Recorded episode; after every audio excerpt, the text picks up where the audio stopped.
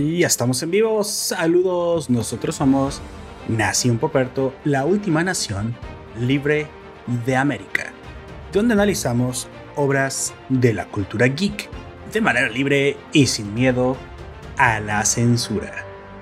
En la ciudad de Nueva York, el crimen nunca descansa. Matt Murdock ha sufrido, como todos, claro, pero tal vez un poco más de lo normal. Tal vez es hora de que el diablo de Hell's Kitchen pague por sus pecados. Pero ¿a dónde pertenece un diablo que juega a ser un ángel? Solo el cielo o el infierno conocen la respuesta. Y parece que Daredevil conocerá ambos en carne viva dentro de poco, en Daredevil Diablo Guardián, donde el límite entre lo terrenal y lo divino se borran en un increíble suceso de acontecimientos inexplicables para cualquier mortal. Di tus oraciones porque comenzamos.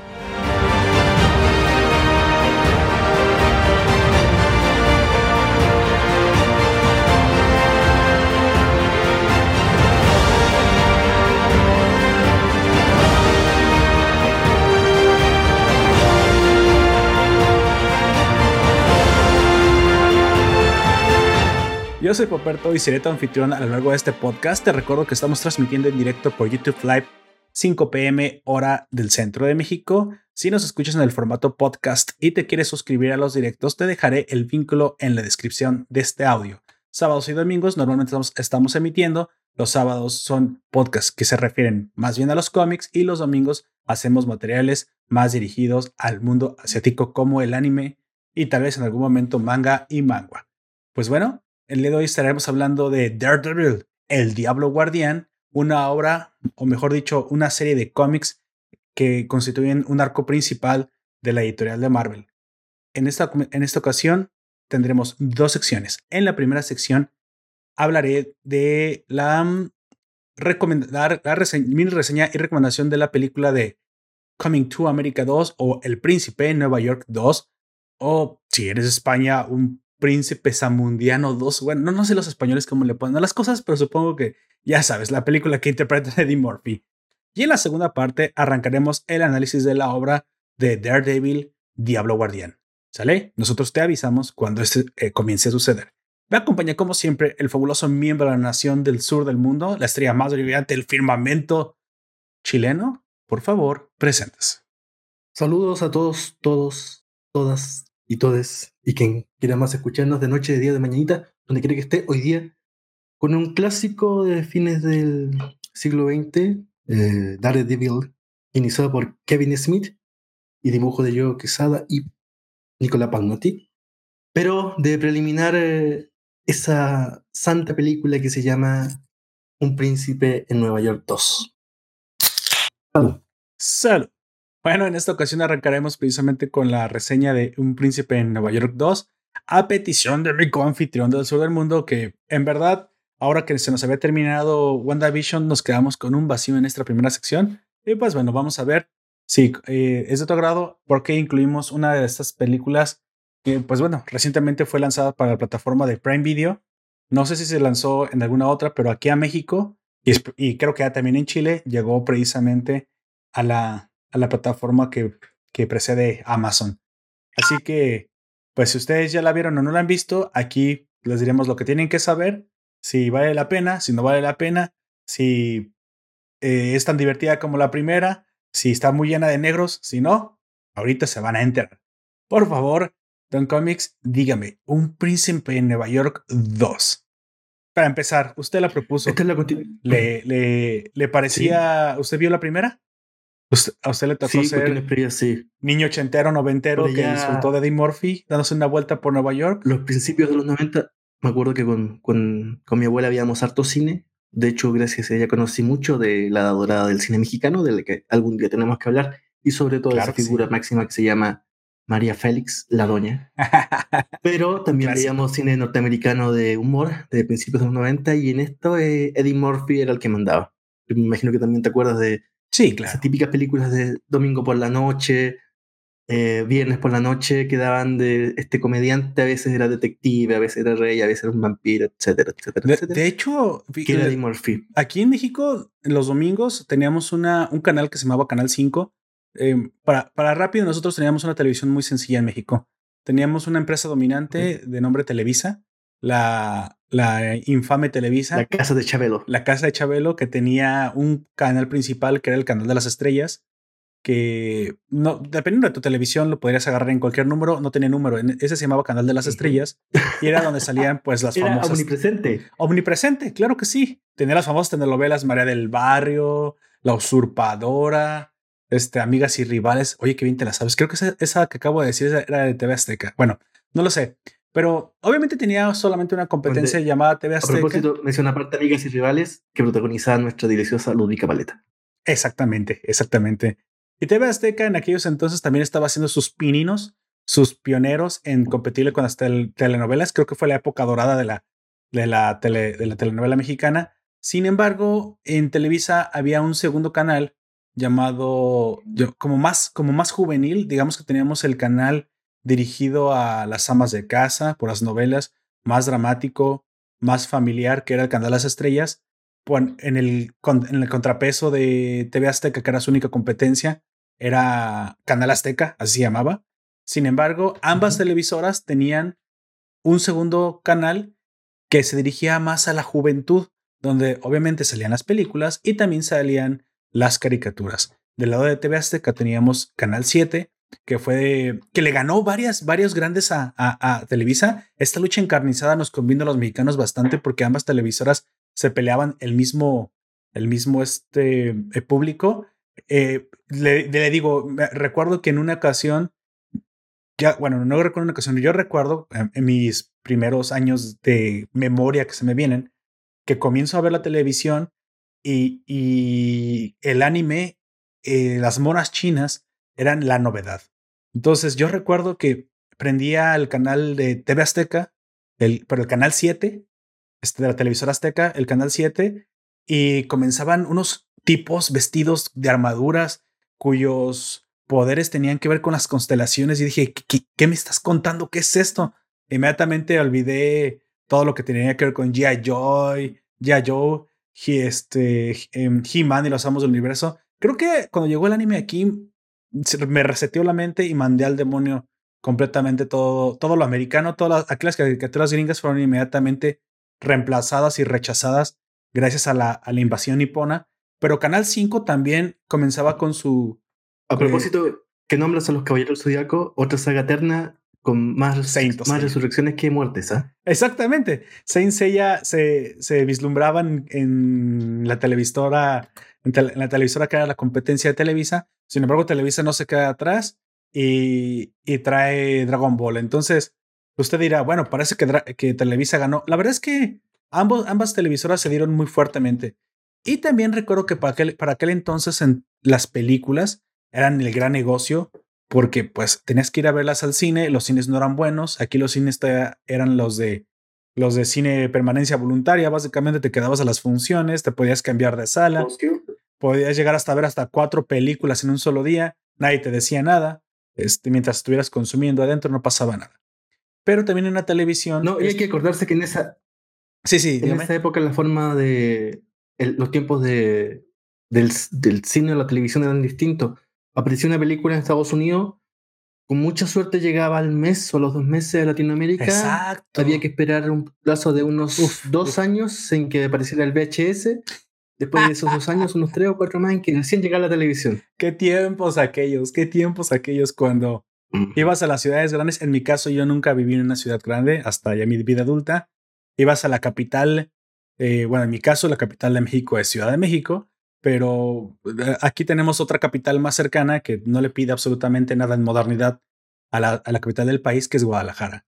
Y para muchos de ustedes que desconocen, Guadalajara bien podría ser una megalópolis del tamaño de cualquier capital de cualquier otro país del mundo, porque em, en eso se parece un poco a Estados Unidos. Recordamos que Estados Unidos, Nueva York, Los Ángeles, Chicago, Detroit, bueno, ya esa última no, pero al menos Nueva York y Los Ángeles, pues sí, son las ciudades más superpobladas de, y más importantes de allá. Entonces, aquí también tenemos un Nueva York, Los Ángeles, aunque para muchos Ciudad de México es la única conocida, Guadalajara realmente le sigue de cerca, ya que su población, incluso última, la última vez que lo supe la medición era aproximadamente 8 millones de personas. Entonces imaginarán que para ser una, una ciudad secundaria, digamos, para no ser la capital del país, es más grande que la capital de muchos países. Pero bueno, uno iba, a Guadalajara. Que, hablamos de... y ahí sí llegaba pronto. De México. Sí, sí. Saludo a otro mexicano, Juan José, que nos escribe en el. Oh, Juan José, no te había visto. Saludos, qué bueno tenerte por aquí. Ah, bueno, sé, sé de buena fuente que Juan José es de la Ciudad de México, así que él también nos puede decir, aunque bueno, él, él no vivió en provincia, así que a lo mejor, o no sé si ha vivido en provincia, así que no, no sufrió esto.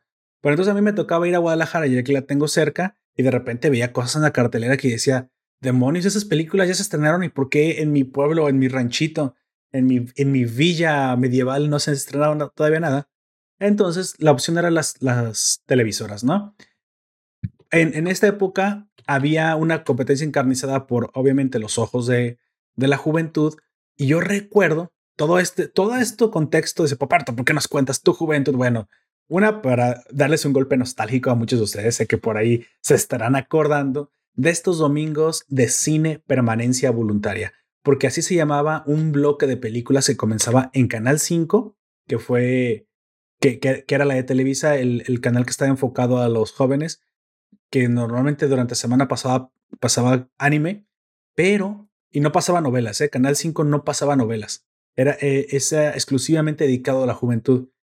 Pero en el domingo pasaba un bloque de películas que pueden llegar a ser hasta cinco o seis películas seguidas desde la mañana hasta la noche. Eh, a veces bastante nuevas, no pasaban dos o tres años cuando ya, ya estaban en, el, en la televisión. Entonces se preguntarán, ¿dos o tres años? Para aquel entonces, créanme que eso era, uff, ayer. ¿eh? Hoy, hoy yo sé que ya muchos de ustedes no pueden aguantar ni una semana con desfase de estreno, pero bueno, eran otros tiempos, lo tienen que entender. Bueno, y en, en esa época recordar también que hicieron muy famosos los... Después venían juntos, pero antes venía un VHS y una grabadora de VHS. Una sí. aparte. Bueno, eh, imagínense. Nosotros íbamos al tianguis, no sé si ya existen los tianguis, que son como estos mercados de pulgas. Creo que, creo que eso es lo que, pienso que esa es la forma que se le dice en, en Hispanoamérica a todo ese tipo de mercados. Creo que si yo digo mercado de pulgas, alguien desde Bolivia hasta Argentina me puede entender a qué me refiero, aunque no sea común en sus lugares. Eh, he escuchado por ahí que, los, genérico. Los mercados, de, los mercados de pulga en general aquí son bueno, no, hablamos mejor de Feria de las Pulgas. La Feria de las Pulgas sería la, las típicas ferias de ventas de, de cochera. Sí, sí, sí, podría parecer. En, y es algo que tú me llamas como tianguis, sería algo así como los chinos, un lugar donde venden muchas cosas, de mucho, sin mucha conexión una con otra, pero a precios bajos. Sí, podríamos decirlo. aquí los tianguis, para hacer una suposición genérica, es un mercado itinerante por lo general solo se pone un día por semana. Suelen ser puestos móviles en la calle y, y, puede estar o no variado por múltiples tipos de negocios. Desde comida, ropa, electrónica. No siempre todo es chino, no siempre todo es, de mala calidad. Se ponen muy buenos, muy buenos productos ahí. Encuentras de todo caro y barato. Entonces, para no confundirlos, es un mercado itinerante. ¿eh? solo se pone una vez por semana. Sé, de buena fuente que en Ciudad de México, ser una ciudad tan grande, hay tianguis o hay de estos mercados itinerantes que se ponen la gran cantidad de días de la semana, por lo cual pues ya no serían propiamente un tianguis, ya serían un mercado propiamente dicho, ¿verdad? Pero bueno, ya para que me entiendan, eso es lo que es un tianguis acá. Bueno, aquí en la, televisión hubo una época dorada para mí, que ahí fue donde me vi todas las grandes películas de aquel entonces. Y recuerdo también que ponían especiales de actores. Es decir, yo recuerdo muy, muy, muy claramente y con mucho cariño un domingo el, el especial de Eddie Murphy. Entonces uno podía ver desde las 10 de la mañana hasta las 10 de la noche cuatro o cinco películas en este bloque llamado Cine Permanencia Voluntaria, donde veíamos todas las películas que en ese momento habían hecho famoso Eddie Murphy. Desde Un Príncipe en Nueva York, Doctor Dolittle y no sé, otros, los títulos ya no los recuerdo, pero ya se imaginarán, en aquel entonces estaba omnipresente en todos lados. Especialmente Un Príncipe de Nueva York me parecía una película extraña, ya que tenía, tenía mucha gente afroamericana y eso era un poco extraño para, para mí. Nunca había visto tanta gente negra junta. Pero en aquel entonces uno, uno cuando era niño no veía el, racismo, no veía absolutamente nada de eso, simplemente veía las cosas por cómo eran. Nunca fue de mis grandes favoritas, eh, debo de decirlo, debo confesar que había situaciones un poco que me, que me aburrían. Tal vez es precisamente ahora como adulto entiendo que no, no, no resonaba mucho con la cultura afro. Sin embargo, las partes cómicas y las partes que eran em, para entretenimiento general, sí las disfrutaba. Curioso, hoy de adulto me vuelve a suceder lo mismo. Lo mismo. Es una película de la que yo tengo opiniones blancas y negras, eh, no de piel, obviamente de opinión, y que a pesar de ciertas eh, secciones que no disfruté o que ya derechamente me, me aburrieron, creo que siguió manteniendo más o menos un espíritu parecido a la anterior y pues bueno, para quien le haya gustado mucho y para quien alguien, para alguien que quería un golpe de nostalgia tal y como, como en los noventas lo vimos, esta película muy probablemente es la adecuada. Ahora sí, le, cedo el micrófono. Por favor, Dan Comics. Un príncipe en Nueva York. Tenemos entonces en Un príncipe en Nueva York 2, el reparto, Eddie Murphy, como siempre, el eterno, es, tiene que ver, me imagino, un guiño al príncipe Carlos, el eterno y envejecido príncipe de Zamunda, un país imaginario de Centroáfrica, ¿será? ¿Wakanda? Arsenio Hall como su... ¿eh?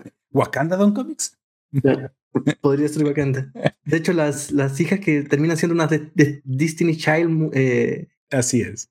Eh, son muy parecidas a la Azuri, de la hermana de. Sí, claro. Black Panther.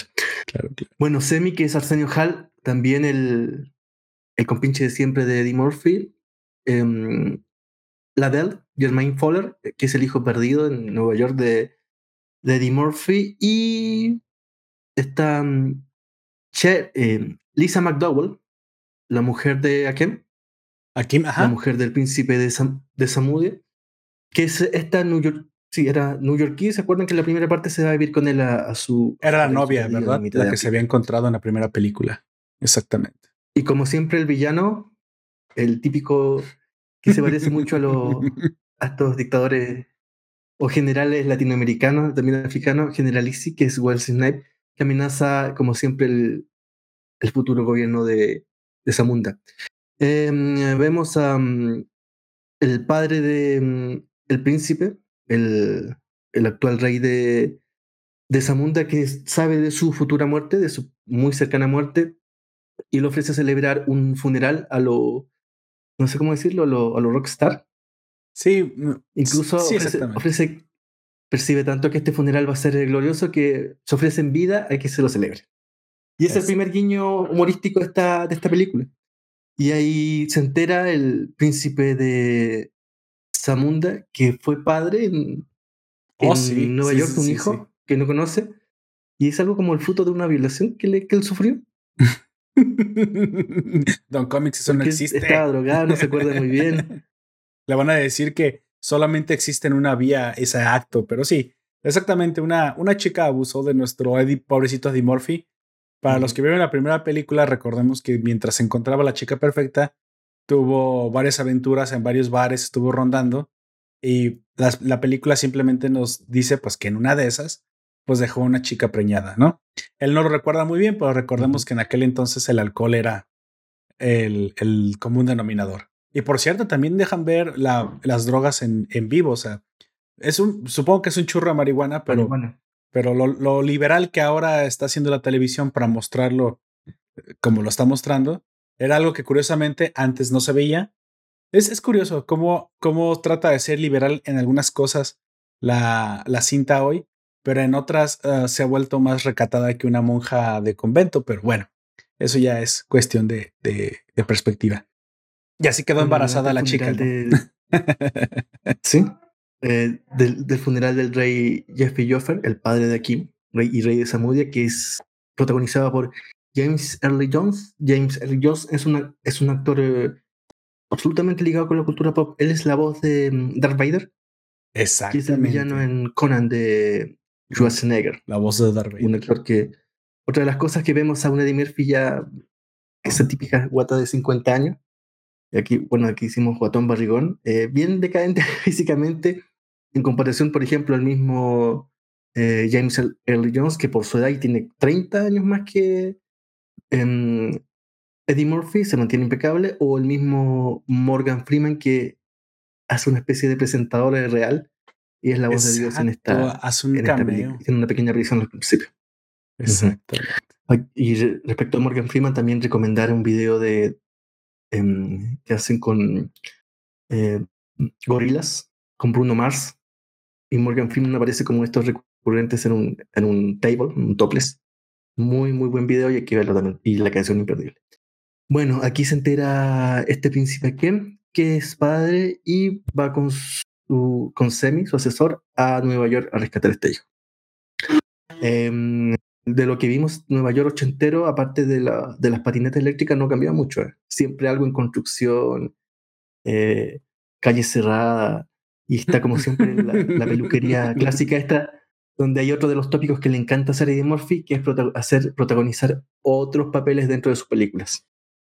¿Cómo, cómo es esto? a ver. la peluquería. Ah, usted dice el peluquero. Oh, ya, ya, ya. Ya la entendí. Sí, sí, sí. sí. Entonces, sí, bueno, está esta, está el doctor chiflado, Exacto. En que, la, el, en que él protagoniza la familia completa, siempre hay un vecino que es protagonizado por Eddie Murphy con máscara, transformación del etc. Ah, pues sí, la de Grandma es un peligro, ¿no? También ahí sale, eh, interpretando a, sí, varias también. personas. También, también es, es, un tópico de Eddie Murphy. Y bueno, aquí llega aparte de bromas más, bromas menos. Eh, logra dar con el hijo. El hijo es una especie de... No terminó la, la carrera de economía, le dicen acá. Sí, no, está buscando trabajo. Mientras, mientras tanto se las arregla revendiendo entradas afuera del Madison Square Garden. Lo cual es ilegal. Al menos en mi país lo es. no, me parece que en Estados Unidos no es ilegal. Ah, okay. La reventa de entradas no es ilegal. La falsificación de entradas sí, pero la reventa de entradas no es ilegal. Ah, ok, la reventa, aquí la reventa sí está penada. Los revendedores sí, aquí en, en Chile también. La está penada. Um, y aquí, no sé, bueno, queda con el hijo y se lo llevan al departamento de, de la mamá. La mamá es esta, esta, mujer que conoció hace, 20, hace 30 años atrás. Una. Esta actriz que se llama. Eh, se me fue. Es su. Ella es la. Bueno, es la mamá y reconoce al, a Eddie Murphy como el padre. No le queda tan claro a ella tampoco si es realmente el padre de, de, de del hijo. Dentro de la pero película se, todos. se llama Lisa, la actriz. No recuerdo bien quién interpreta, pero se llama Lisa. Sí, exactamente. Lisa, Uh -huh. Recordamos que estaba drogado Lisa Eddie Murphy o estaba eh, muy borracho eh, claro. para recordar que había concebido un hijo más. Lisa es la madre de Label, de este hijo, pero Lisa tampoco tiene muy claro que ella ser, que él sea realmente el papá de, de, de Label. Porque te acuerdas que ella dice, lo que va mirando y dice, bueno, él tendría que ser. Y le dice al resto de la familia, ustedes saben que en mi época yo era bien rock and rollero o algo así. La pasaba bien. Y claro, y todos se acuerdan que era, era bien carretera. Y así todos se, se reúnen para irse a Samund. Y ahí empieza una cuestión que es bastante cliché, que es este New Yorkí que llega a otro mundo. Tiene que ver mucho más con, el, con la primera película que con algo nuevo. Eh, no sé, no sé qué te parece a ti. Ok, uh, bueno, de entrada, un, como dije, Un Príncipe de Nueva York la primera me, me, gustó para la edad que la viví, porque obviamente, pues, cuando uno es niño, la comedia es más. Eh, se tiene que esforzar menos una comedia para hacerte reír, para hacerla disfrutar. Conforme uno avanza en la edad y se vuelve un poco más exigente y, e intelectualmente requiere retos más, más potentes, a veces la comedia pasa a un segundo plano o tiene que ser una comedia más ad hoc para el público adulto. Yo especialmente disfruto mucho de la comedia negra. Me encanta, me encanta el, el humor negro, mientras más oscuro, e incluso humores, humores en los que se burlan de los mexicanos. Yo, yo mismo me he reído como no tiene una idea. Hace tiempo, y estoy hablando hace tiempo, hace dos semanas, estaba viendo Prime Video porque le quería dar un poquito más de oportunidad. Estuve viendo mucho Netflix y luego cambié a Prime Video.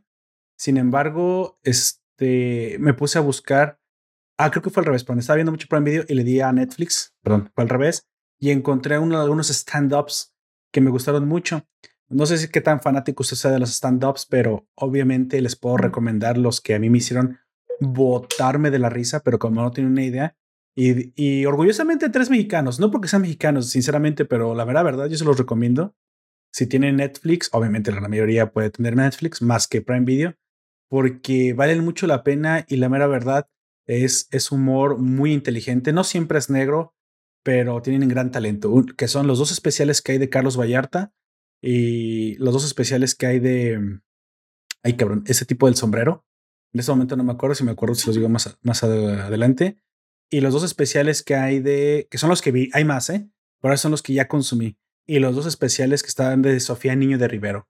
De esta última eh, comediante mexicana, precisamente me encantó el, segundo especial que se llama...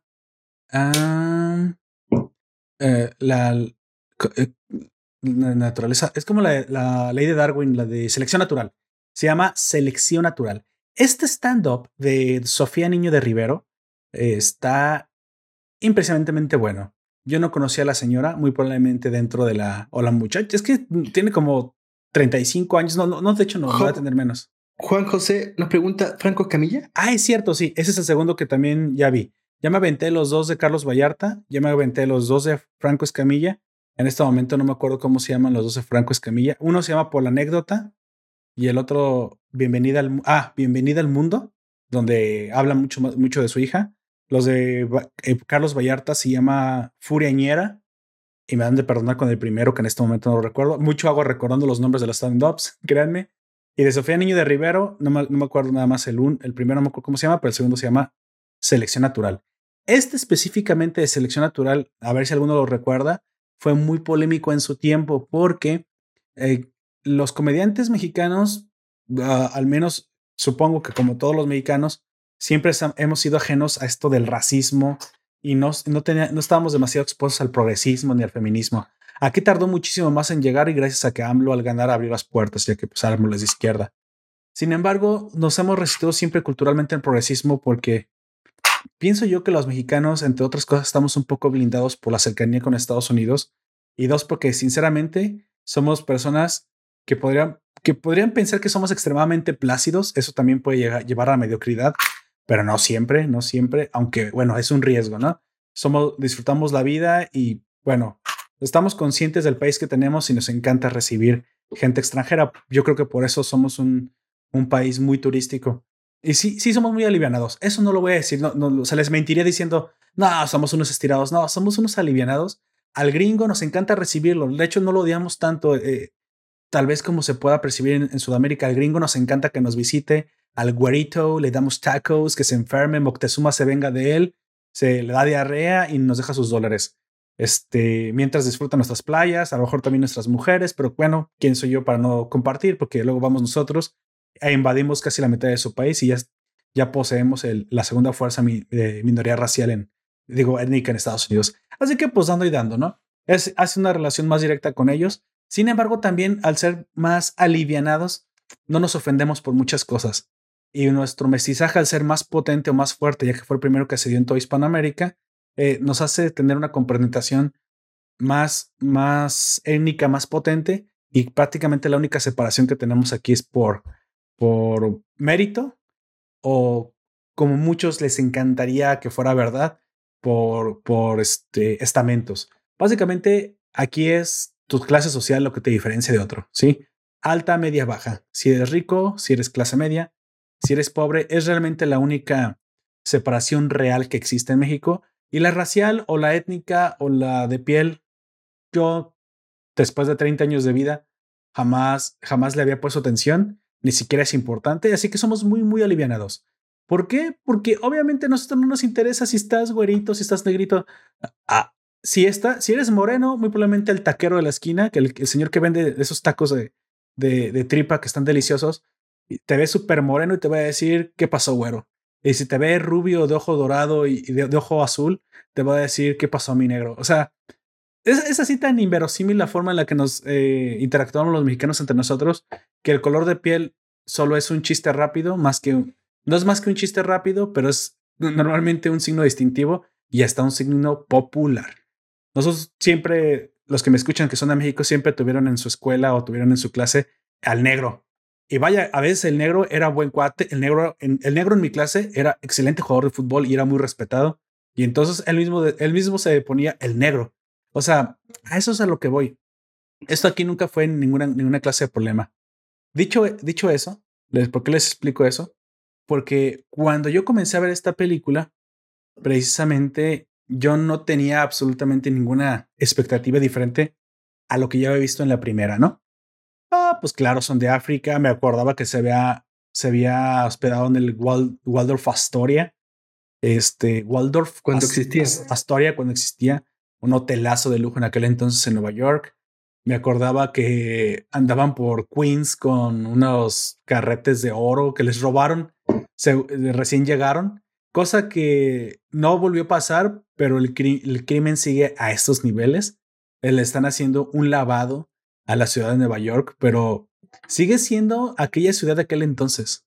Aunque bueno, supuestamente este barrio súper peligroso donde, donde se habían instalado, este, ahora está siendo gentrificado, según, el, según la película, pero esto no es tan así. Sé de buena fuente que la inseguridad, como la vieron en la primera película, no solamente es real, ha, ha encrudecido. Y sobre todo en los barrios donde los negros habitan. Pero como dije, al progresismo no le interesa mostrar que los barrios afroamericanos son más peligrosos que de lo normal, así que te mienten en tu cara y te cambian. Obviamente es una película, así que no le voy a poner pero, pero dije, mm, mira, en aquel entonces tuvieron los huevos para mostrar la verdad de las cosas en las calles y ahora están tratando de hacer un whitewashing, pero de la seguridad. Dicho eso, hubo cosas que lamentablemente por el periodo político que estamos viviendo no pude disfrutar al 100%. Cosas que sí disfruté. Me encantó que apareciera Wesley Snipes. Dije, mira, que si tu enemigo es Blade, entonces sí tienes un problema. me encantó cómo se ha conservado también a través de los años Eddie Murphy. Sinceramente, aunque bueno, ya, ya se nota que han pasado las, las, décadas, eh, me encantaría aquellos que están viendo el directo que vean las, las fotos de comparación. La verdad es que estos dos, Arsenio y Eddie Murphy, no han cambiado mucho se nota que se han mantenido jóvenes, aunque recordemos esas e-, escenas en las que en la primera película pues salía sin playera ya que él entrenaba con el bastón, con el daibo y pues Eddie Murphy en aquel entonces tenía un cuerpo pues cultural, ¿no? Hoy, hoy obviamente ya no, pero bueno, los años no pasan en vano. Hubo muchas cosas que me encantaron, el golpe nostálgico no se los voy a negar, es este la llegada a la barbería de nuevo. Me encanta cómo, cómo los los barberos o se valen a través de los barberos irrespetuosos y viejos para criticar muchas cosas de la sociedad, tanto al mismo progresismo como otras cosas de la cultura de los mismos negros. Me encanta, es, es creo que esto, al menos lo que sucede en la barbería, es muy interesante. Es prácticamente lo, el reflejo de lo que estamos viviendo y de cómo debemos de burlarnos de todo lo que estamos viviendo, porque si no nos burlamos de lo que estamos viviendo, entonces vamos a, vamos a ser unos tirados, unos estirados hijos de puta, ¿sale? También me encanta, me encantó ver eh, todo este despliegue de cultura africana eh, del lado de Zamunda, la vestimenta. De repente sí pensé que esto parecía un concurso de, de este, de show de talento africano. Creo que se pasó un poco. Eh, yo sinceramente noté que fue demasiado para mí. Eh, número musical tras número musical con baile africano. Mm, no sé qué tanto se sintió, se sintió más como una promoción o casi hasta como propaganda de cultura africana. Es, ah, hubo un momento que dije, esto much y le adelanté, ¿sí? Un par de números estuvo A veces se vuelve una, un musical. Sí, estoy, estoy viendo el musical del Rey León o estoy viendo la película de Un Príncipe de Nueva York. Sí, de repente. Así que como dije otra vez, tiene altos y bajos. El golpe nostálgico es innegable. Mm, la inclusión progresista es un... tienes que ignorarlo. Hoy es como el, las cosas que traen pasas, nada más les quitas las pasas y no te gustan y te comes el resto. Es disfrutable. Creo que del personaje de Murphy no tengo nada que reclamar. Se nota que el señor creció como actor. De la o de las nuevas generaciones, mm, talento tienen. Sin embargo, no podemos, no lo vimos demasiado. Creo que se centró mucho más en la, en la imagen cómica de, de Eddie Murphy, que por demás no fue tan cómico en esta ocasión. Mm, me hubiera gustado ver un poco más de comedia alrededor de él de nuevo, que es lo, bueno que le sale a él. Una especie de relato en que el, protagonista es la Bell más que Eddie Murphy. Sí. la Bell más que Eddie Murphy. Sí, lo está apadrinando, podríamos decir. Hay mucho guiño a la cultura pop. Um, identifica con la rosa negra, gringa. en los 2000, como decíamos antes, la, la Destiny Child, que son las hijas de, del príncipe eh, Label, Eso que es una bien. especie de. Eso estuvo ¿Eh? bien. Eh, digo, eso de estuvo bien. West- las chicas de fuertes de, West africanas pobre, eh, que claro, lleva al, al- a su tío que sería una especie de Jay-Z. Exactamente. Y mm, este año, ¿por qué no? Como que no hay una linealidad. Como que toma distintos tópicos, busca mucho la nostalgia, era obvio que lo iba a hacer, pero aparte de las nostalgias no tienen mucho más. Lo único que hay que reconocer que era impresionante es la aparición de Bellana Taylor, Botopop, que Sí. es la prometida o la, o la hija del, del general Easy. Fue de lo más eh, impresionante. Digo, que des- es- después de la- Snipes, Es la prometida de la bala. la reconocí. Aparte de eso, me parece que la película es bastante olvidable. Aunque yo personalmente disfruté mucho más todo lo que significó la inclusión de Wesley Snipes. ¿eh? Snipes para mí sigue siendo uno de los grandes actores de oro de, O sea, de los Estados Unidos. Me encanta. me En el fondo estamos de acuerdo que lo mejor de la película son los Easy, entre la Sí. hija y el papá. Sí, sí, sí. Pienso que es una película que trata de dar muchos mensajes y lograr mucho, pero se pierde eh, dando o perdiendo el tiempo en escenas que bien pudo haber cortado y mejor desarrollado otros arcos. Voy a decir algo que no me gustó. No me gusta que me trate de educar. Sí. A mí no me va a educar en una película. Sí, no, yo quiero ver entretenimiento. No es el lugar ni el momento para tratar temas políticos y raciales. Y la barbería parece ser que es algo que no pudieron controlar, o al menos es algo que yo agradezco que Eddie Murphy hubiera tenido los huevos para hacer, porque nada más el diálogo de- del, del barbero hijo de puta es tan políticamente incorrecto que refleja que incluso los mismos negros no están de acuerdo con esa clase de, de, de, dialéctica o diálogo. Como dije, pero todo lo demás, pienso que Label o el actor que hace al, al príncipe ahora está bien apadrinado, pero fue subexplorado, subexplotado. Nunca pensé y nunca sentí a este príncipe como verdaderamente un principal. Jermaine Fuller Sí, se llama el, el, el actor. Mira, eh, Jermaine fue, lo que sumamente eh, poco explotado, sinceramente. Lo lo que nos desperdiciaron dice Juan, José eh, respecto de lo que hablabas del, del stand-up, bueno, Juan Carlos Camilla, y me pregunta si. Ah, y nos dice que mm, la voz de del rey también es la voz de Simba, del papá de Simba. Ah, sí, Mufasa en inglés. Sí, bueno, como yo nunca la he visto en inglés, así que no sabría decirles, pero sí, supongo que el señor con el gran registro que ha de tener, ya que se ve que en inglés habla, habla bastante profundo y potente, pues sí. También nos dice. También me agrega. Sí, aquí, sí, que le hace, reír mucho Alan Saldaña, que no tiene, ver- no tiene nada que ver con Sol Saldaña, ¿sí? No, no, de hecho, ese, ese lo vi, lo tengo agregado. Sí, y de hecho tengo tres, Ya. cuatro stand-ups más agregados. Y de hecho vi varios en inglés. Ah, esto lo decía, había olvidado lo del stand-up, lo decía porque uno de los revuelos que causó el stand-up de Sofía Niña de Rivero es que hizo un chiste de negros, pero fue extremadamente light, el cual repetiría aquí porque no le tengo miedo absolutamente para nada a la corrección política.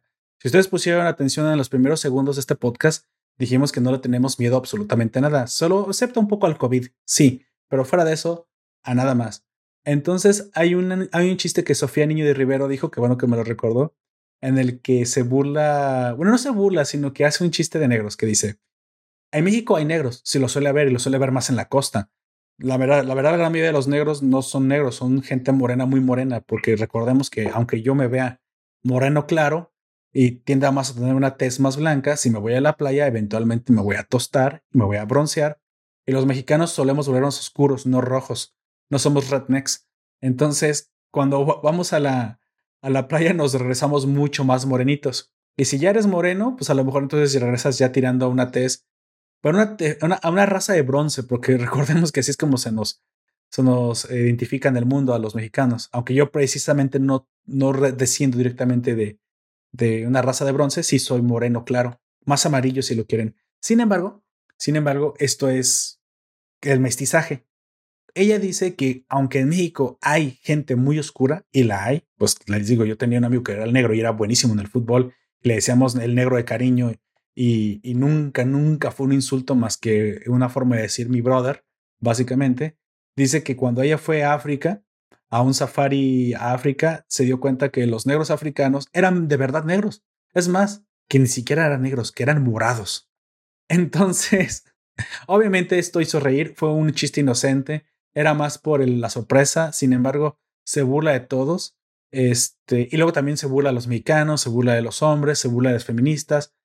Esa es el tipo, la, clase de comedia sin miedo que me gusta ver. Nos burla, ella se burla de ella misma, pues ella misma es, mujer y dice cinco cosas, seis cosas que las mujeres hacemos que entonces comienza a, a desnudar las costumbres, las manías femeninas. Este tipo de, comedia donde uno es capaz de burlarse de sí mismo es el tipo de comedia que también Eddie Murphy hacía. Si no, vayan a ver. O Chris Rock. ¿Recuerda Chris Rock de Comics? Chris Rock tiene un, un stand-up hermosísimo en inglés que me da un chingo de risa. Que vayan a verlo donde precisamente habla de la esclavitud negra. Y él mismo dice que se burla de cómo hubiera sido en aquel entonces eh, vivir. Dice, miren, yo obviamente hubiera traficado lo que en aquel momento se debía traficar, que eran libros. Recordamos que no les dejaban leer a los esclavos. Entonces yo hubiera dicho, hey, hey, man, you got two pages, I got two pages, give me, give me money for two pages. Y él habla precisamente de cómo él se hubiera comportado como un esclavo. Creo que hoy incluso es eso, viniendo del mismo Chris Rock, estaría censurado. ¿Por qué? No lo sé. No lo sé. Creo que el humor, cuando le pones esas barreras, ya no es humor. Sin embargo, como dije, esta parte de la barbería a mí me hizo reír muchísimo. Me, me, me dio muchísimo gusto porque las estrellas de mi infancia, las, eh, la época de mi infancia, estuvo banderado por grandes actores y actrices que en verdad nada de esto de lo nuevo, de esta corrección política tampoco les gusta. Entiendo que tienen, están obligados por dinero, si es el trabajo. Pero pues bueno, esa es, esa es una, una reflexión. ¿Queremos que en el futuro cada vez más esté plagado así nuestro entretenimiento? No, yo no lo pienso. Yo no creo que eso sea lo que la gente disfruta, sinceramente. Yo creo que la gente disfruta más el humor como cuando llega Wesley Snipes y sus soldados parecen más raperos que soldados. E, ese tipo de cositas son las que yo disfruto muchísimo. Bueno, y siguiendo con lo que nos... Ah, saludos a eh, Nación Poperto, que nos saludó adelante, no sé si anda por ahí todavía. Juan José me pregunta si en Chile hay negros en cómics. Sí, como en toda Latinoamérica. De hecho, me pregunto si hay blancos en Latinoamérica, pero eso será discusión de otro día. Ese baile similar a la primera parte. De hecho, en la primera parte también, como dice Cop mm, Juan José, en la primera película aparece con una foresta muy llena de árboles.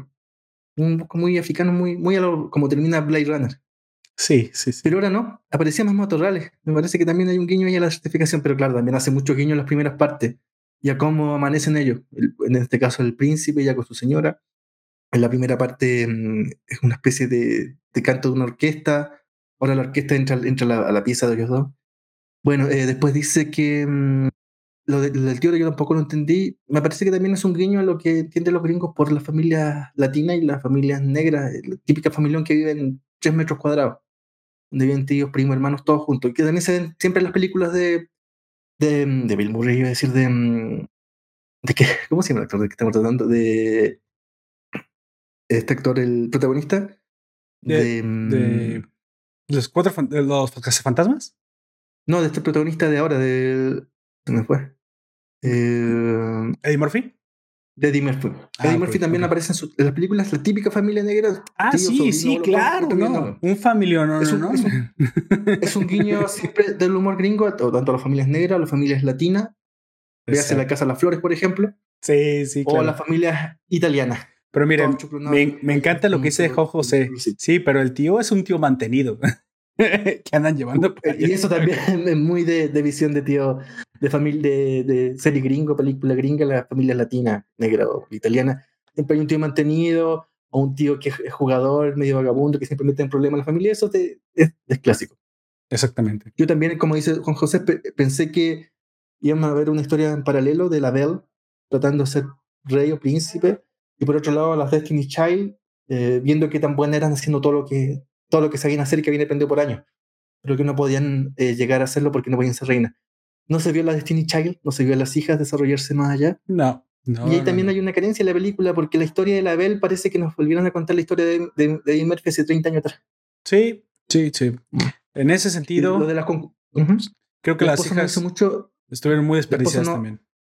Y la esposa no la, no la hizo mucho de emoción por la concubina, hizo que la esposa es gringa. Sí, pero es em, rico Don Comics. él. pero eso, a mí también, como, como tú dices, la película me pareció bastante, bastante, bastante desechable. Sí, sí, Eh, sí. Iba a ser un guiño a la nostalgia, pero me parece que incluso ni siquiera eso llegó a ser. eh, metió muchos relatos en tan poco tiempo. Em, Eddie Murphy. Le voy a decir la verdad, Don Comics. Cuando estaba viéndola, pero ninguno. dije, Don Comics me, me dijo que reseñáramos esto y la estaba viendo y a la mitad de la película casi me dieron ganas de decir, ¿y este huevón por qué me, reco- ¿por qué me recomienda esto? Pero se la voy a salvar solamente por la escena de la peluquería. Pero Mira, qué que- lamentable, te ¿no? digo, lo que más me gustó fue la aparición de Ti- Tiana Taylor, que parece menos de 10 minutos, que Ya por sé. lejos lo mejor. Ya sé por dónde va. Y, y eso, y eso que vimos la película tomándonos acá un Carmener, y es la mejor manera de perder un vino viendo una película mala. Sí, Así que sí, sí, sí. Que pudo haber sido mucho mejor. Es que el potencial estaba ahí, pero pierde el tiempo con otras cosas que no debería perderlas y desaprovecha los personajes como no tiene una idea. O sea, las tres hijas, obviamente se veía que era la intelectual, la popular y la responsable. Siempre vemos el arquetipo. La mayor es, es básicamente es Mulan. Es básicamente como no tuvo hijos, ella es el hijo. A mí no me hubiera molestado que ella hubiera sido la protagonista, ya que ahora estamos en época feminista, pero en, en esta ocasión, obviamente lo que ella iba a buscar es que por mérito se le reconociera, cosa que hubiera sido más interesante que simplemente un, un hijo ilegítimo, pero que como es parte de la familia debes incorporar. No, no sé qué, el, el mensaje no está claro ahí. El mensaje es... Eh, no, no, entiendo cuál es el mensaje para los negros. Reunificar las familias disfuncionales, una, una versión negra de Modern Family. O sea, no era por ahí. Creo que debió haber sido mejor. Pienso que debió haber sido mejor la hija principal, la, la, la valiente y la que se ve la responsabilidad de actuar como la cabeza, como el patriarca. Porque seamos sinceros, un patriarca no es necesariamente un hombre nada más es una figura de autoridad con ciertas responsabilidades, ciertas cargas sobre sus hombros, uh -huh. pero no lo que quieren que sea hoy. Y ella podría haber sido precisamente la persona que luchara por el, por ocupar el nuevo patriarcado por mérito, cosa que también no sé si está ahora en consonancia con los valores progresistas de que están en contra de la meritocracia y ayudadas por una de las hermanas que se notaba a leguas que era la intelectual, la chica que no le gustó, no, no era demasiado extrovertida y que realmente no, no quedaría que fueran las tres de la misma personalidad. Ella muy probablemente iba a ser la que iba a estar más sumergida como Suri en, en su, la ciencia. ¿Por, ¿Por, qué no? Pero no, las tres, las tres hijas parecen una, un copy-paste cada vez más degradado uno del otro, sin personalidad, maniqueas, unidimensionales.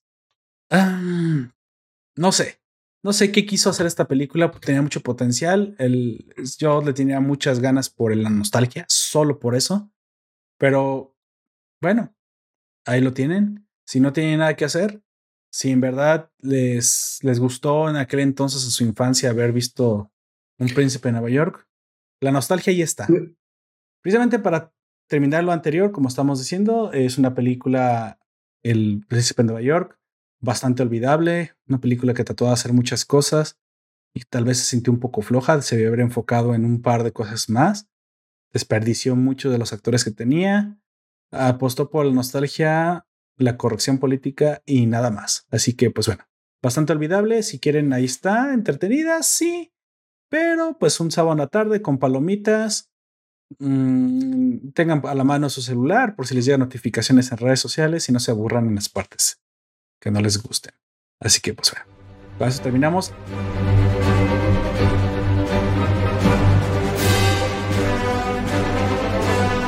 Ahora sí, vamos avanzando a la segunda parte de este podcast, donde hablaremos de Daredevil, el Diablo Guardian, el cómic precisamente que abarca el, arco de ocho tomos o ocho capítulos, donde se nos habla de esta historia eh, eh, tan extraña y tan eh, supranatural en la que se ve envuelta Matt Murdock. Por favor, Don Comics, hábleme un poquito de Daredevil. Año 1998, Marvel ya viene en una crisis acentuada que a principios de los 2000 hará que quiebre y terminará siendo comprada por Disney. Y esa ya es otra historia. Pero um, todo lo que se llamó la burbuja de, de los cómics, que significaba tener eh, buenos números, buen rendimiento numérico, empieza a explotar. Porque muchos de esos muchas de esas compras, muchos de esos números se debían más que nada especulación y obligaciones que establecían las mismas compañías, a, por ejemplo, la, las librerías menores, Marvel obligaba a comprar cierto número de, de, ediciones, no sé, cajas de 50, 60 tomos, números que al final ni se vendían, pero que a Marvel le aparecían como cómics vendidos y lo que resultaba era que la, la, pequeña librería se quedaba con esos 60 números, probablemente no llegaba ni a vender ni 10, pero a Marvel resultaban buenos números.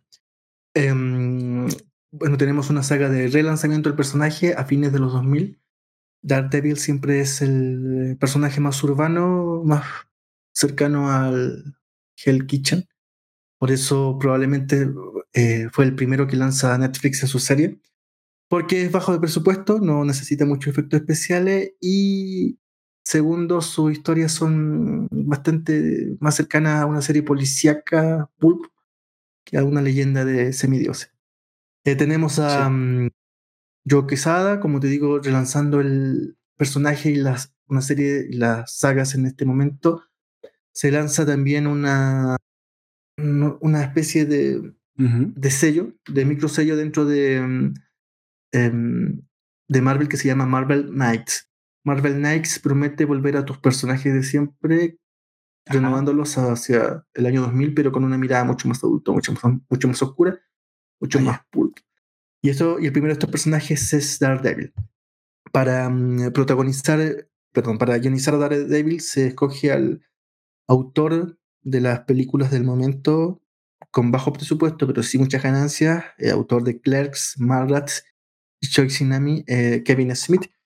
Kevin Smith es un, a ver, yo, yo, yo lo llamaría ¿Sí? un, una especie de, de agente pop, tiene mucho que ver con el cómic, con el cine, Hablamos de Kevin Smith en su momento cuando tratamos hace varios meses atrás eh, Green Arrow, Carcaj o Quiver. Así es. Que al, al, principio, de los 2000, al principio de los 2000 él va, él va a guionizar. Pero antes de eso guioniza esta Daredevil, El Diablo Guardián. El Diablo Guardián. En los, en los dibujos aparecen Joe Quesada y Jim Palmiotti. Era Joe Quesada es un dibujante que fue algo así como la joven estrella a principios de los 90, después fundó una compañía propia y a fines de los 2000 toma, mm, toma Daredevil, dibujos de Daredevil, e incluso después de esto y poco antes de la quiebra va a terminar siendo el director ejecutivo de, fue tan exitoso su Daredevil, su personaje, fue, fue, terminando, fue terminando a ser el director ejecutivo de Marvel, justo antes de la quiebra. Um, Jimmy Palmotti en sus tintas, ellos actualizan el dibujo porque el dibujo sí, sí, de los personajes bien. Marvel venía en mucha decadencia, era muy, tenía muchas incongruencias anatómicas. Eh, nótese, por ejemplo, eh, lo que hacía los McFarlane, que eran seres bastante extraños, mujeres absolutamente voluptuosas, con piernas larguísimas. Y en el, y en el Epic Jim Lee también, mucho, mucho personaje de, fitness, pero fitness, eh, como digo, sin ninguna relación con, el, con la anatomía real de los seres humanos. Aquí claro. a fines de los 90 y después de que revienta la burbuja de los cómics, Joe Quesada, Jim Palmiotti y los dibujos Kevin Smith tratan de relanzar al personaje más urbano de Marvel. Que si llega Diablo Guardián. Diablo Guardián es un, una serie, miniserie de relanzamiento de, las, de la serie, del título en general, y que Kevin Smith se compromete a guionizar las primeras, los primeros ocho números, ocho números y medio en el fondo, porque hay un, un noveno número que, se, que aparece como 0,5. Y en esto Kevin Smith le busca dar un giro muy cinematográfico. Eh, la historia, más allá de, lo, de, un cuento superhéroe, termina siendo como de una especie de, de detective en New York, entre los amores, la búsqueda de, de las creencias, la fe, su historia pasada. Y mmm, termina con este dia, eh, Daredevil Diablo Guardán, que también, eh, Diablo Guardán, que también de mucho de lo que se hacía por esos años en el previo al año 2000, eh, muchos de los cuentos, de las, de las historias, de las películas, del cómic, del cine, tenían que ver con la llegada del anticristo o la venida del, la segunda venida de, de Jesucristo. Es una cuestión también muy, muy gringa, muy, muy de protestantes, la, la eterna esperanza de la llegada de, del, la segunda venida de Cristo. Y aquí vemos a este mm, Daredevil en una historia detectivesca. Lo deja su, vemos que Karen, en el principio lo deja su novia y empieza ahí con su drama, empieza a sentirse solo, que también es algo que no se veía mucho en los, los cómics de superhéroes, por lo menos por el momento, por esa época. Se siente solo y empieza a buscar eh, amigos, empieza a buscar, busca a la ex, a Black Widow, y en eso se topa con una joven que lleva en, su, en sus brazos a un hijo recién nacido y que escapa de los típicos villanos de, de Hell Kitchen. Em, gracias a sus habilidades superheroicas, por el accidente que tuvo en su niñez, detecta a esta joven a, kilómetros de distancia, descubre que es y esta joven se describe algo así, lo más cercano a una virgen de Guadalupe, pero del siglo, o del, del casi siglo XX. Ella tiene este hijo que ella jamás ha conocido varón, pero em, de hecho, tuvo un sueño en, que un ángel le dijo que tenía que entregar este hijo a Matt Murdock y aparte de eso le revela que Matt Murdock es Daredevil. Entregado el hijo, ella escapa, se desaparece la escena. Y vemos aquí otro, otro tópico también que se empieza a hacer muy, muy famoso en, por la época, que es el del padre soltero. Con este hijo que no sabe qué hacer, con distintas parejas. Eh, pienso en eh, tu, tu Men, eh, ¿cómo era? Tu, tu Half a Man. Half a Man, sí, claro. Tu Half a Man, que también va por ahí. Y mm, su búsqueda, porque eh, Daredevil también es, por otra parte, y siendo un integrante de la, no sé, de la sociedad pobre de, de Nueva York, es absolutamente creyente y es católico. Exactamente. Eh, pero un catolicismo, un catolicismo muchas veces militante eh, y se empieza a cuestionar su, su, propia religiosidad. Aquí se va a topar con, decíamos, la viuda negra, que mm, tiene un escarceo medio sexual, medio amoroso con él, pero termina ahí a cargo del, de la guagua, mientras Daredevil se empieza a buscar a sí mismo. Y cae con un, un extraño personaje que le revela que esta guagua, este bebé es eh, el anticristo. Quiero decir precisamente a, grandes rasgos en la historia cuando comencé a leerla que Daredevil ah, para mí nunca había sido un personaje muy cercano de entrada. Y en algún momento la serie de televisión ayudó de Netflix obviamente ayudó a acercar el personaje muy probablemente a aquellos que no conocíamos nada de él.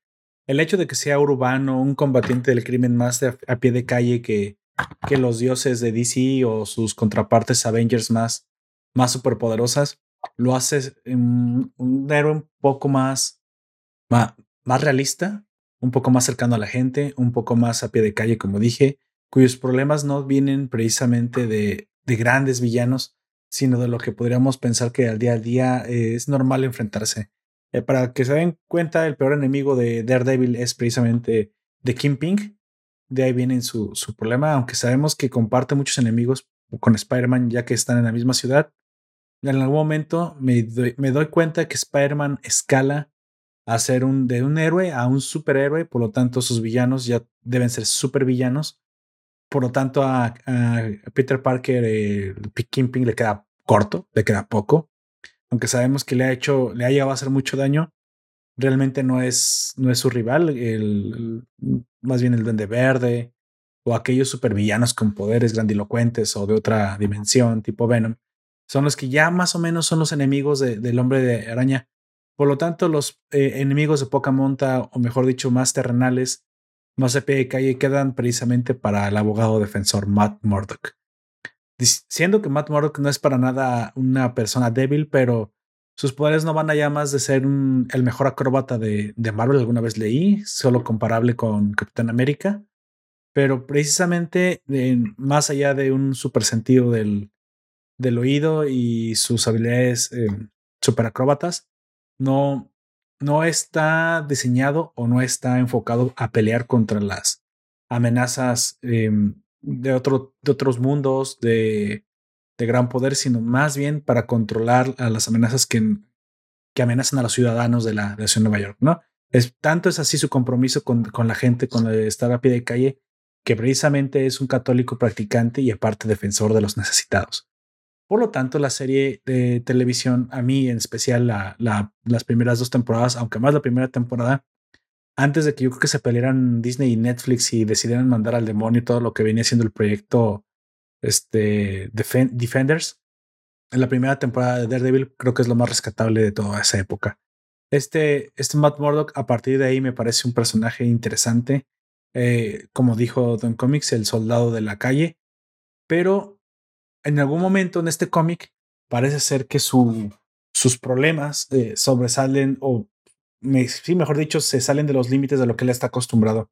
Vemos una, también una, una sexy bruja, bruja dijo, este, viuda negra, que curiosamente nunca le había, yo no sé, tanto era mis conocimientos de personaje que yo no sabía que su, su interés amoroso, eh, amoroso venía por parte de Daredevil. Entonces dije, es que la, suertudo. La, eh, bruja, la viuda negra tiene varios intereses amorosos. Ah, sí, claro. Pero este parece ser un amor más es la honesto. espía rusa. Parece ser que el problema de Natasha es que la que la normalmente los hombres suelen quererla por por su físico, sin embargo, Matt Murdock es ciego, así que supongo que es no puede haber un, un, amor más desinteresado, más ciego que él, un amor más ciego que el de Daredevil. Me voy al infierno, igual que Daredevil. Entonces es curioso, este, este cómic me, me encanta el planteamiento sobrenatural. No sé por qué le fue tan mal en ese momento a Marvel, porque esta historia de, o sea, valga hasta decir que es una de las tres que más me gustan, me, me encanta la bajada, yo lo, yo lo veo como la divina comedia, cómo se pierde en el, en el bosque del, de la confusión, baja al infierno y toca el cielo. Es, para mí es un viaje al, al, al, a lo más profundo de la miseria humana y todo orquestado precisamente en lugar de de un guía Virgilio, un guía, un guía misterio, ¿no? A grandes rasgos, eso es lo que más me llamó la atención de Daredevil y creo que está tan lleno de detalles que es imposible poder decir eh, que una escena específicamente fue un desperdicio. Creo que cada uno, cada uno de los tomos de, de este arco es una pasada. Cada uno tiene una razón de ser, cada uno conecta perfectamente. No me, a lo mejor me quedé muy, muy emocionado por lo que, por lo que leí, pero es una de las mejores historias, siendo la mejor que he leído de Marvel hasta ahora. ¿Cuál es su opinión acerca de eso, Don Comics? Bueno, el Kevin Smith, aunque ya a esta altura me parece que no envejeció bien su historia, pero lo que él busca hacer con tanto como dar con Daredevil, Daredevil como con Green Arrow es actualizar a los personajes que están quedando bastante anquilosados, pensando por ejemplo en la invasión del anime y el manga japonés que actualizaba, que tenía personajes de que por la, cabeza de adolescentes y niños por la época, los personajes del cómics mainstream están bastante anquilosados, los años 50, incluso 40. Sí, sí. Eran personajes de blanco y negro, eh, sus historias no tenían ninguna relación con la realidad, eran personajes de un solo tono moral, psíquico, psicológico, sexual. Lo que trata de hacer Kevin Smith, como te digo, es tomar este darle este ritmo cinematográfico. Muchas de las viñetas, eh, por ejemplo, se desarrollan en días lluviosos, en que vemos como Daredevil empieza a caer cada día más bajo el peso de esta lluvia que lo, se lo empieza a comer de a poco. Em, también se habla como temáticas, por ejemplo, el SIDA, uno de los cercanos, no vamos a contar, pero uno de los cercanos de, de Daredevil termina teniendo SIDA. Exacto. Se pasa por encima también, pero si probablemente si habláramos de una serie de si fuera una serie de estos años, probablemente la cuestión no sería si la, la cercana Daredevil tiene SIDA, sino que en el caso del mismo Matt Murdock, podría tener SIDA. Mm, actualiza con eso, actualiza con esta relación amorosa de, lejana de, de con Black Widow, eh, su, la pérdida de su madre que no está tan perdida, eh, el, el, cuestionamiento religioso que hace Matt Murdock, que también, bueno, Ahí va, me parece que hay que ser creyente no para entender o darle más profundidad a esto que él empieza a negar a Dios o a convencerse a Dios. Vemos con un personaje, y quizás esa es otra de las cosas que lo que caracteriza a Kevin Smith, su, aunque son superhéroes, y probablemente en Green Arrow, Carcaj se ve más ese tono más superheroico, eh, estos personajes caen fácil, bueno, no caen fácilmente, pero son, es posible convencer, eh, manejarlos psicológicamente qué es lo que le pasa a Man que en este, este, empieza a dudar de muchas de las cosas que creía. empieza a creer en, gente que aparece por primera vez en su vida y empieza mm, a tratar de, de, saber qué es lo que está haciendo bien o mal en su vida. Como vemos, por otro lado, también se, se desarrolla la, llamémoslo así, la, la metasaga, la saga del anticristo, no anticristo, dependiendo cómo sea, en que vemos que los distintos personajes que lo rodean también se van moviendo en relación a esta, a esta guagua que aparece, este bebé que podría ser o no Exactamente. el nuevo Mesías o el anticristo. Y eso también lo hace interesante porque lo muestra como un personaje absolutamente falible y es algo que puede saltar eh, metros a metros de distancia sin ver eh, nada y que puede ir a los corazones de kilómetros de distancia y diferenciar uno de otro. Eh, el Daredevil de, de, Kevin Smith es un ser humano normal. De, hecho, si vieron la serie... Que puede, ser que, que puede ser engañado y es falible psicológica y mentalmente. Exacto, de, de, hecho, precisamente ahí vemos que es un humano. Y como dije hace tiempo, hace rato, el, el, hombre araña, el hombre araña era normalmente el enemigo de muchos de los enemigos que aparecen aquí. Y muy probablemente se intercambian por estar en la misma ciudad, pero nos damos cuenta que es tan local este superhéroe que prácticamente su mote viene precisamente de estar casi acotado a una serie de cuadras, a un blog de, a un blog de manzanas precisamente llamado Hell's Kitchen, porque precisamente él tiene un nicho que protege y prácticamente durante mucho tiempo no se le de aquí. ¿Por qué? Porque era el, lugar donde supuestamente él debía defender más a la gente, donde debía estar más presente. La ciudad de Nueva York es un lugar muy grande para un simple humano. Tendrías que columpiarte por los edificios tipo Spider-Man para poder cubrir más terreno. O la isla de Manhattan, lo que tú quieras. Pero Daredevil, Daredevil no. Daredevil elige una sección de una ciudad caótica y es la que decide proteger y es en la que se enfocarse, muy probablemente derivado de la mafia italiana en aquel entonces que se había dueñado de este barrio, de Hell's Kitchen. Y, vemos cómo es tan local y cómo es tan allegado a la gente que precisamente sus, su fragilidad es lo que lo hace tan interesante. El hecho de que saber que lo pueden vencer en cualquier momento, ni siquiera tienen que ser supervillanos, sino podría ser simplemente ser un escuadrón o un par de, de valientes que lo lleguen a engañar. Es lo que lo hace. Es que también frágil. Es una de, es una de las cosas que pasa en, en Marvel que nos presenta este, esta Mega como esta megalópolis inmensa y en que mm, no sé, no, no he entendido bien si son, son barrios, son comunas, Queens, Long Island. Cada, cada uno de estos barrios tiene su superhéroe diferente. Por ejemplo, Queens es, Spider-Man. Eh, eh, Daredevil está en Hell's Kitchen, que podría ser el Bronx. Eh, más allá aparecen eh, Jessica Jones o eh, Luke Cage. Luke Cage, así o estos personajes urbanos de, de que superhéroes urbanos que tiene Marvel. Y claro, cuando a veces sus aventuras se, se, acercan tanto que llegan a la cuadra del frente, es como cuando se unen. Y aquí también hay un caso con Spider-Man en que, tienen un encuentro. Es exactamente. Pero más que, más, que como por ejemplo se ve en, en, sub, en, Comics, que tenemos bueno, no tanto. por ejemplo, eh, eh, Batman toma esta idea de Marvel y divide su, su Gotham, su gran Gotham, en distintos personajes.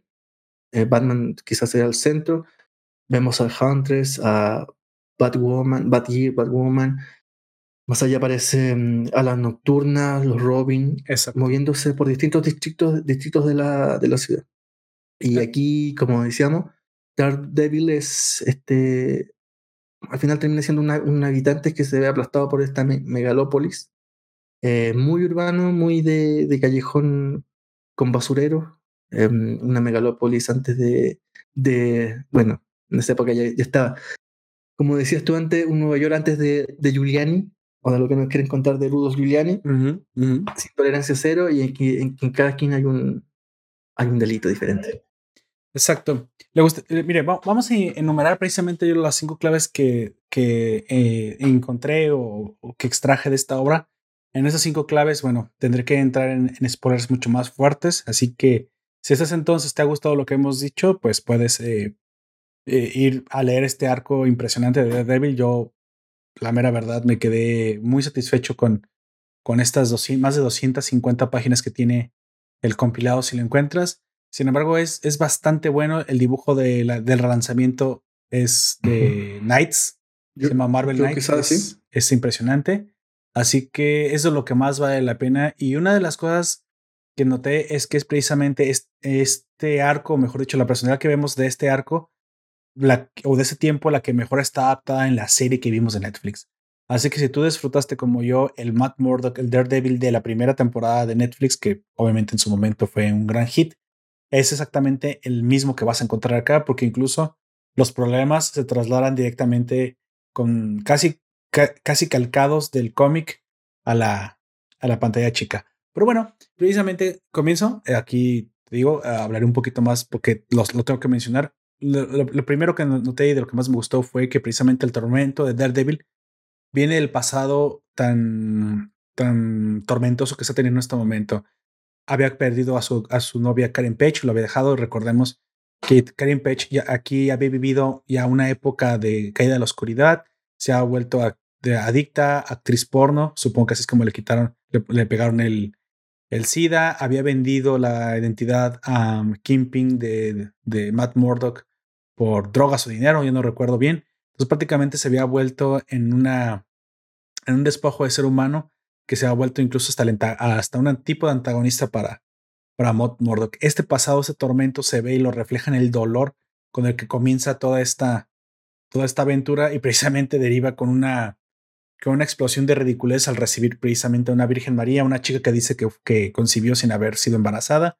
Y a partir de aquí, heraldos del cielo y del infierno le comienzan a atormentar en la vida real, lo cual se, queda uno pensando si está viendo uno una, un arco del Beyonder o, o, o, qué demonios está pasando porque esto no es de lo clásico que le pasa a Daredevil. Dos, el, puede interrumpirme en cualquier momento. No que me si algo que decir acerca de esos puntos que extraje de la obra. Dos, también extraje que uno de los problemas principales o de lo que mejor nos deja ver toda, este, toda esta obra es que Daredevil le culpa, o al menos no tan como todo buen hombre católico, este, ve que sus problemas siempre son alrededor de haber elegido malas mujeres o lo que para él pueden ser malas mujeres. Cosa que es interesante porque precisamente se define a través de la de la relación o de la influencia que han tenido las, las, mujeres en él. Cosa que es verdad que la misma, la misma vida negra eh, confirma. Si es cierto que hace el hijo de malas mujeres, el poder de, de, de, influencia en ti ha sido tan potente que precisamente ah, hoy eres el hombre destruido que eres, aunque seas un buen hombre. Una de las cosas que me, que me gustan mucho y por lo cual asumo que el amor de Natasha Romanoff es, es bastante, bastante honesto, bastante leal a, a Daredevil, incluso mucho más allá que el, de, que, el que nos dejó ver Karen Page. Sale, ella dice algo muy importante casi al final de, del arco, en el que le dice, primero tienes que, primero tienes que repararte del daño que te han hecho las malas mujeres de tu vida para que yo pueda amarte porque solo te voy a decepcionar. Básicamente, el problema ni siquiera ni siquiera, o sea, yo voy a estar aquí, básicamente si yo voy a estar aquí hasta para el momento en que Matt Murdock esté saneado. O sea, nada más para que veamos al nivel de, de, de, lealtad y enamoramiento que ha causado Matt Murdock en Natasha Romanoff. No sabemos qué le vio, muy probablemente nada, porque es ciego, ¿verdad? Pero, pero me hubiera gustado, me gustaría saber o conocer el arco donde esto se desarrolla más, más fuertemente y por qué una de las waifus de del cine, del MCU, que es la bruja escarlata, que todos le, ponemos obviamente ya el rostro de, de Scarlett Johansson, está locamente enamorada de, de Daredevil. Esto me encantó. Las mujeres que han causado eh, cambios en Matt Murdock, comenzando su, por su fuertemente por su madre que lo abandonó y por su eh, por una de las la pareja más importante en este momento que fue Karen Page que también lo abandonó y aparte lo traicionó. Claro, esto es una de las cosas que marcan precisamente su el sufrimiento y el héroe trágico que tanto nos, nos atrae de Daredevil.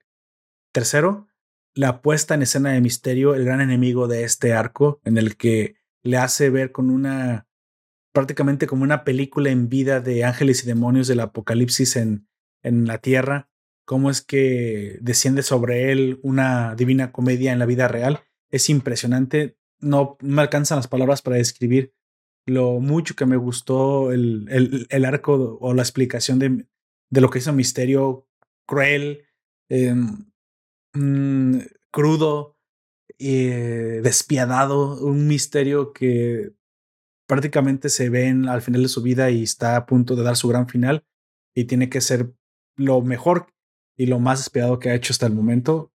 Da, da como resultado precisamente el, el, el por qué, por qué Misterio llega, puede llegar a ser el más, el más peligroso de los enemigos.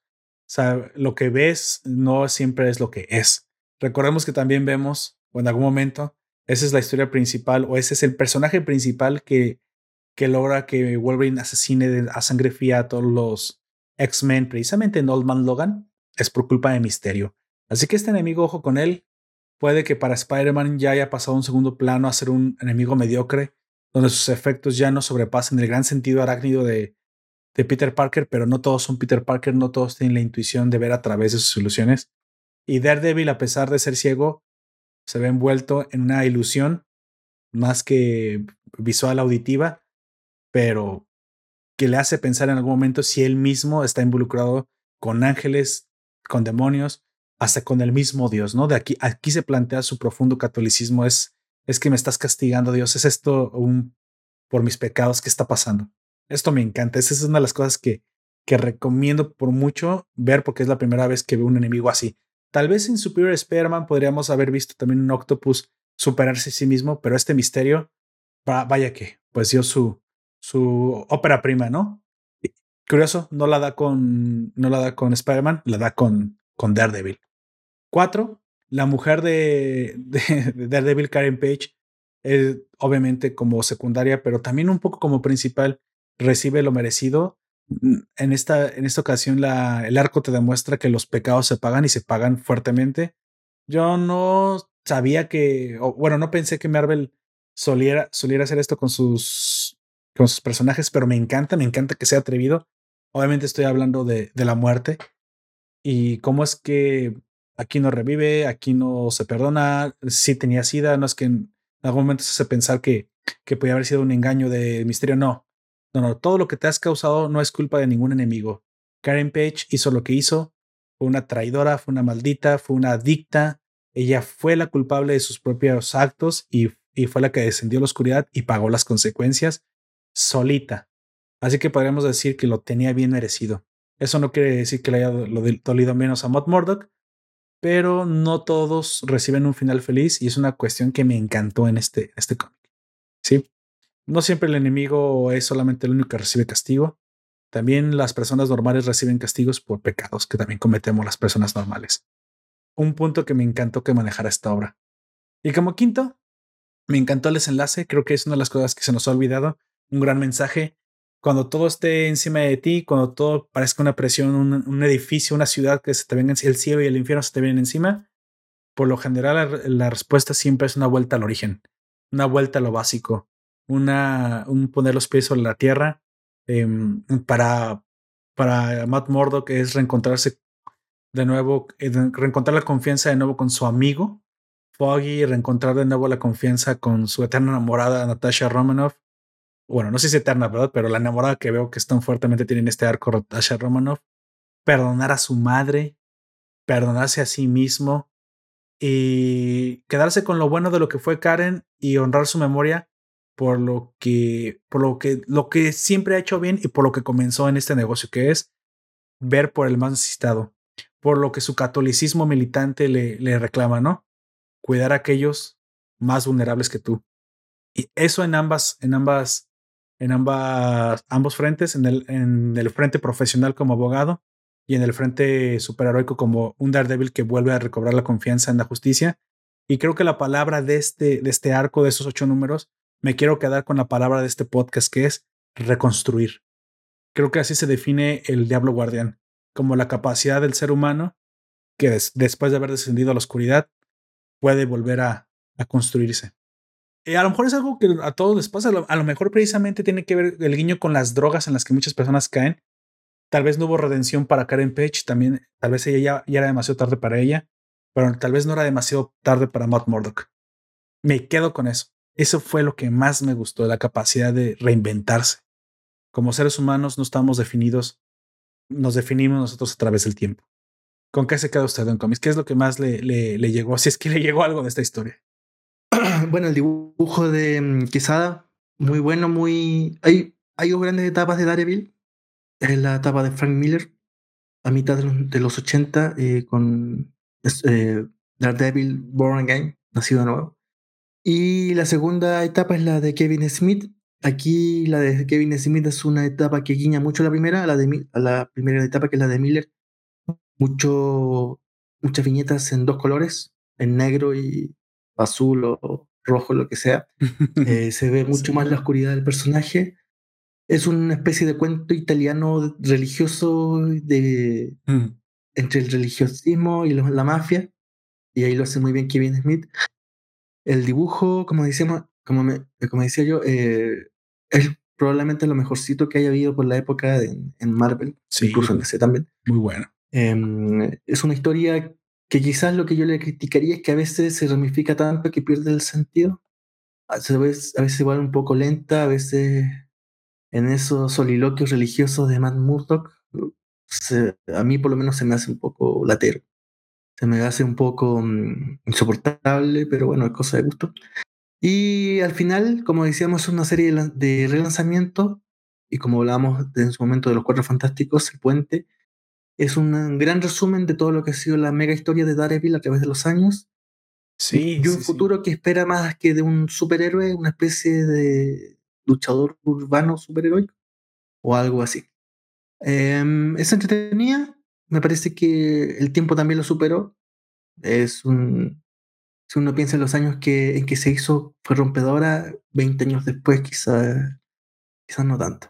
Pero como siempre es del personaje lo que, lo que hay que leer. Lo, Como decíamos, de, lo, de, lo, de las épocas que hay que rescatar, la de Smith, algún día hablaremos de, del Daredevil de Frank, de Frank Miller, pero eso será otra vez. Pero este Daredevil recomendable, como decía Lord Poperto, yo no he visto mucho la serie, pero tiene que ver mucho con la serie, la serie Netflix. Sí, sí, sí, es la misma personalidad, es este Matt Murdock. E incluso su descenso a la oscuridad y su replanteamiento religioso también lo vive en la serie. Al final, eh, bueno, aquí Don Comics está un poquito peleado con, con, la religión, pero esto también me pasó a mí. Sin embargo, yo oh, pasé un poco por un proceso de, de reinvención filosófica. Al final, el catolicismo es la mejor doctrina que existe hasta ahorita. Para bien o para mal no ha sido perfecta, pero es que muchos de sus principios se recogen de estoicismos, eh, de pensamientos grecorromanos, que bien vale la pena no desechar. Al fin y al cabo, creo que todas, como todo pensamiento, como el derecho mismo romano, debe evolucionar. Y, también me gusta que se replantee porque, ah, aunque parezca que me gustan los dogmas religiosos, no me gusta nada, de, nada que tenga que ver con dogma. Lo que me gusta es el replanteamiento filosófico.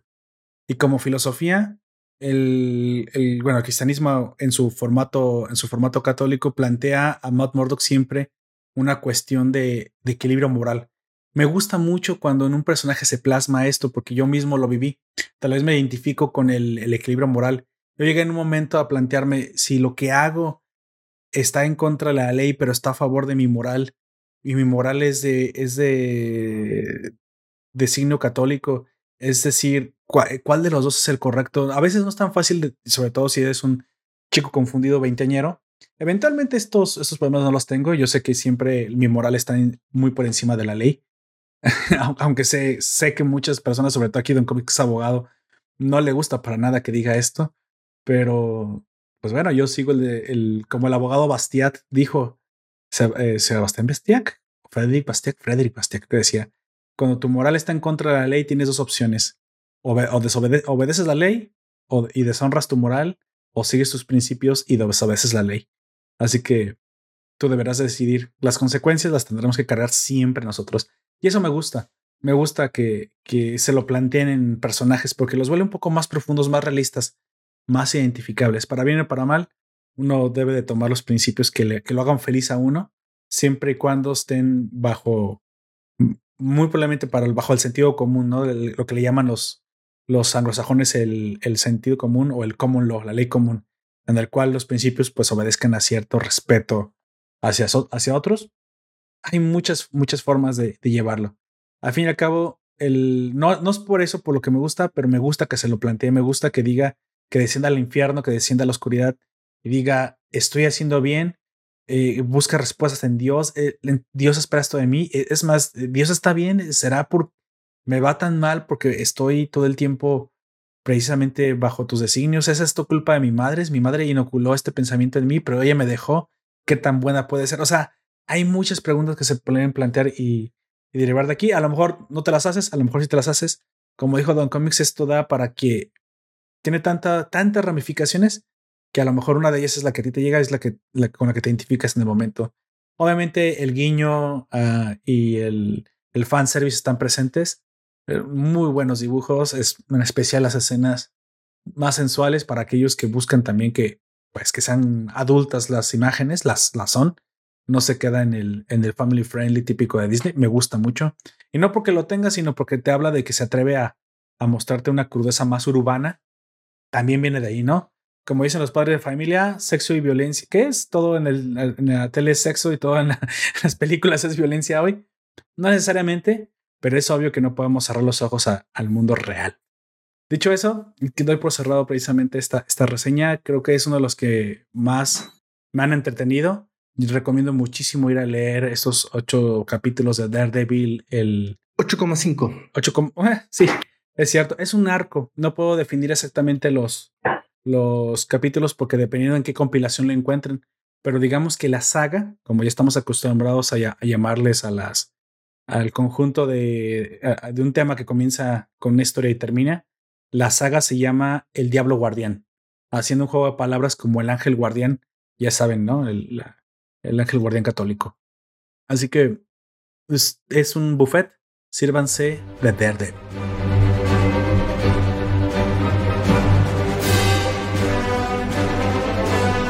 Vamos terminando con cómics. ¿Algo más antes de despedirnos? Perfecto. No, un gusto haber compartido contigo y todos quienes nos escuchen donde sea que estén de día, de noche o de mañanita. Mi nombre es Comics aquí ahora, tengo un canal de YouTube, hacemos reseñas de cómics, libros y algo más. Cómics aquí ahora.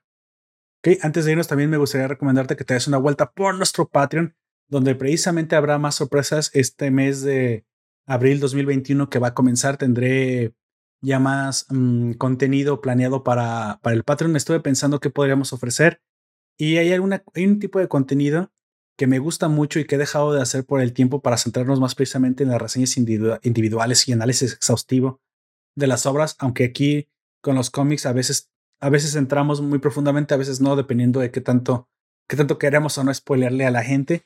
Sin embargo, hay veces que simplemente queremos obtener una buena recomendación. Hay tanto allá afuera que hay que curar el contenido. Recordemos que la radio existe gracias a que solo cura la música y hoy en día nosotros, ya es raro, ustedes buscan música y porque yo prácticamente entro a Amazon Music o Spotify Music y ya simplemente busco una lista, una lista curada del tipo de contenido que me gusta. Creo que este tipo de servicios, incluso hay gente que trabaja siendo curador de, de contenido. Es muy interesante cómo es que el siglo XXI ha traído trabajos y la modernidad ha traído trabajos y la pandemia ha traído, han traído trabajos que antes no existían, como este. Entonces, em, me gusta mucho escuchar ciertos tops porque también suelen ser curadores de contenido que me interesa. Dicho eso, teníamos una clase de, de podcast a, los de recomendaciones en los que curábamos cierto contenido que nos gustaban del porqué y que, y que nos habían llamado la atención. Eran muy populares y siguen siendo de los más descargados en la plataforma. Sin embargo, por el tiempo es imposible estar eh, teniendo un, tiempo corto y traerlos al mismo tiempo. Por lo tanto, esos, esos se mueven y se potencian para Patreon. Em, serán las recomendaciones 2.0 y allá vamos a tener precisamente el, al menos les, les prometo, uno mensual de contenido recomendado y curado, donde precisamente no habrá spoilers para que ustedes se animen o no se animen.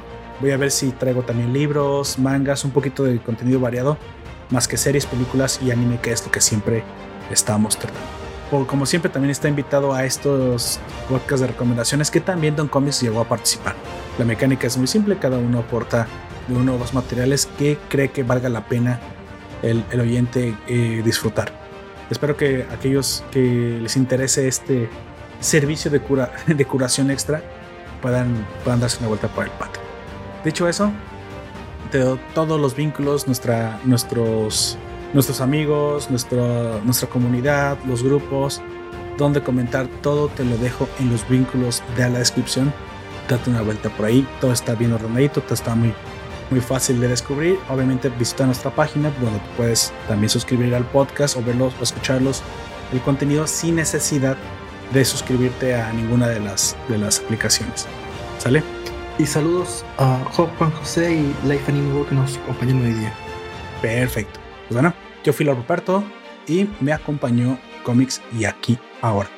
Todo esto fue todo por, por, nuestra parte. Te recomiendo que nos escuches. Te recuerdo que nos escuches en Evox, iTunes, Google Podcast, YouTube y Spotify.